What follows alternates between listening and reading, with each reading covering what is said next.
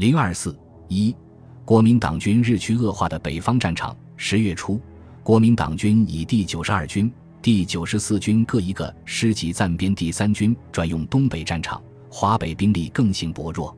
晋察冀野战军采取在运动中歼灭敌人的方针，围城打援，向保定以北出击。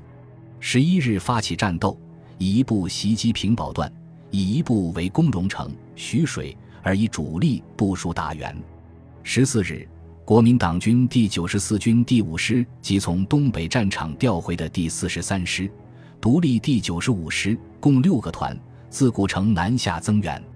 第十六军第九十四师及第一零九师共四个团自荣城、杨村一线西援徐水。十五日发生激烈战斗，由于国民党军兵力集中，解放军打援的目的未能达到，战斗呈焦灼状态。十七日夜，解放军主力向平汉路西撤退，诱敌追击。这时，保定绥署深感缺乏机动兵力。命令驻石家庄的第三军主力北调保定，自十五日起沿平汉路向保定前进，十六日渡过滹沱河。晋察冀野战军得到相关情报后，当机立断，以一部继续围攻徐水，阻敌南下。命令主力部队以一天一夜急行军一百二十公里以上的速度前进，南下至清风店地区，围歼孤立无援的第三军。十九日下午。国民党军空军发现解放军南下，第三军急于清风店一带宿营，准备战斗。入夜，解放军各部将第三军包围，翌日拂晓发起攻击，激战至二十二日，第三军被歼灭，军长罗立荣被俘。这时，石家庄守军仅第三军的一个师和一些配属部队孤立无援。晋察冀野战军于十一月一日决心乘虚南进。攻打石家庄。十一月二日，蒋介石电令李宗仁，勿忘在北平附近立即抽调一部正规部队空运，增强石家庄防务，切勿稍事犹豫，并告以北平、保定所需部队已有具体计划，随时可以增加。但事实上无兵可派。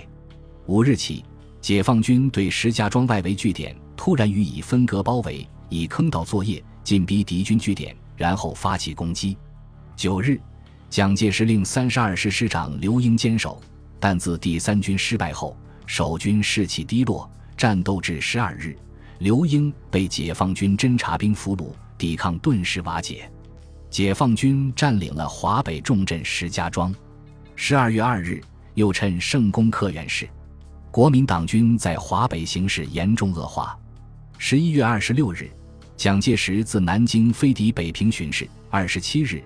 接见张元绥靖公署傅作义、保定绥靖公署孙连仲、北平行员李宗仁，商决组织华北剿匪总司令部事宜。二十八日，蒋于北平召开军事会议，决定华北作战计划与改组军政机构。十二月二日，任命傅作义为华北剿匪总司令，同意指挥山西、河北、察哈尔、热河及绥远五省军事。保定。张元两绥署同时撤销，傅作义受到蒋介石器重，职权扩大，于是积极筹划华北作战。十二月十八日，蒋介石因东北民主联军发动冬季攻势，电令傅作义抽调一个军增援东北，在华北暂取攻势防御。傅复电称：“已奉陈诚总长电，这由热河方面进击，明日直赴承德部署。”此一行动可能东北、河北兼顾，并可完全主动。傅作义在华北力图有所作为，力争主动，兼顾关内关外作战。他转变作战方针，以地方部队守备，并协同主力部队作战，而将主力部队集中于战略要点，实行以主力对主力、以运动对运动的机动作战，提倡集中兵力、战术包围，反对战略包围。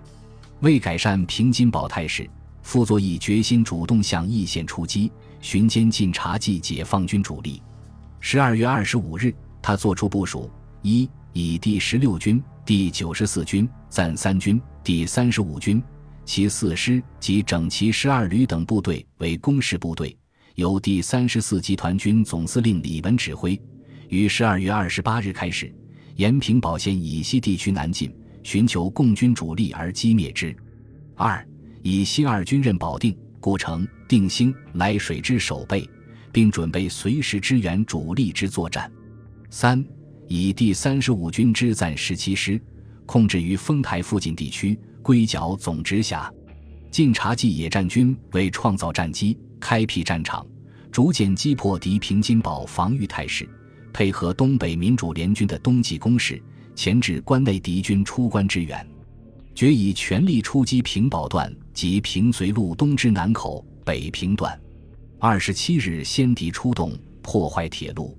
傅作义发现解放军主力在平堡段后，将原拟增援东北的第三十五军第一零一师、新三十二师自察哈尔南调平汉线，暂三军也由平津段向平堡段运动。